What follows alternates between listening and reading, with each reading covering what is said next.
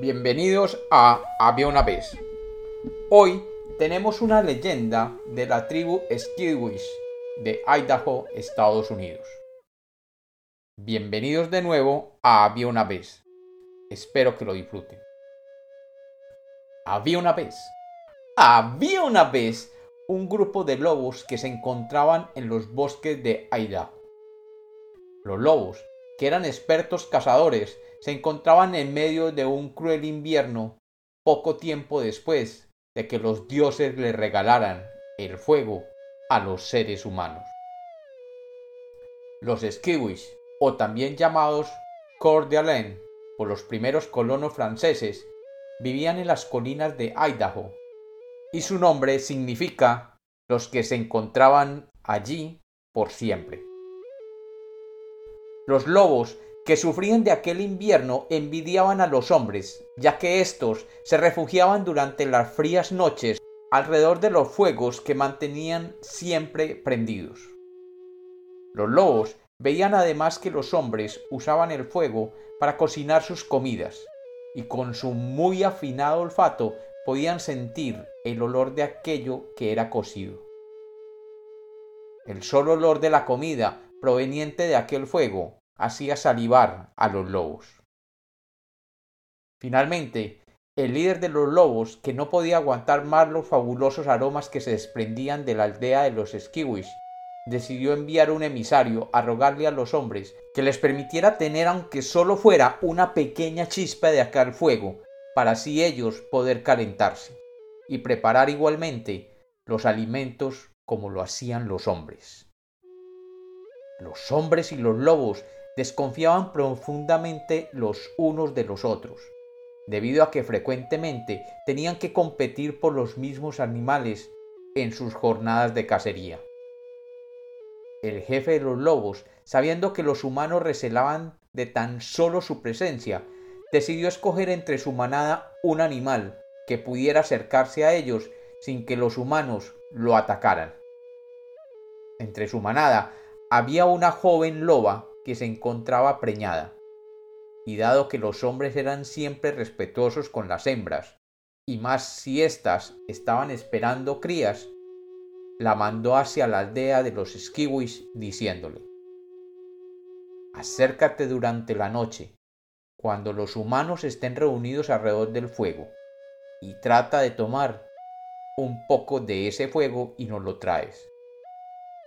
Para que ellos no te ataquen es mejor que te acerques a ellos lentamente, con la cabeza baja y arrastrándote sobre tu vientre.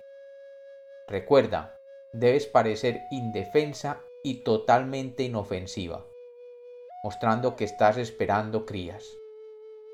Si ellos piensan que no los vas a atacar, posiblemente te dejen acercarte y podrás tomar el fuego cuando ellos se vayan a dormir. La hembra de la manada obedeció y siguiendo las recomendaciones del jefe, se acercó a la reunión de la tribu. Y una mujer que se acercaba al fuego con una bandeja de comida vio como la loba se arrastraba con la cabeza gacha hacia ella, mostrando gran respeto y moviendo la cola lentamente. La mujer se compadeció cuando vio que la loba estaba esperando cría y lentamente se acercó a ella para acariciarla. La loba, que tenía que controlar su instinto de cazadora, se dejó acariciar y por primera vez pudo sentir el calor del fuego que le llegaba y la dulzura de la caricia de un ser humano. Los otros miembros de la tribu, cuando vieron que la loba se dejaba acariciar, se acercaron, y todos comenzaron a acariciarla, generando un gran placer en la loba.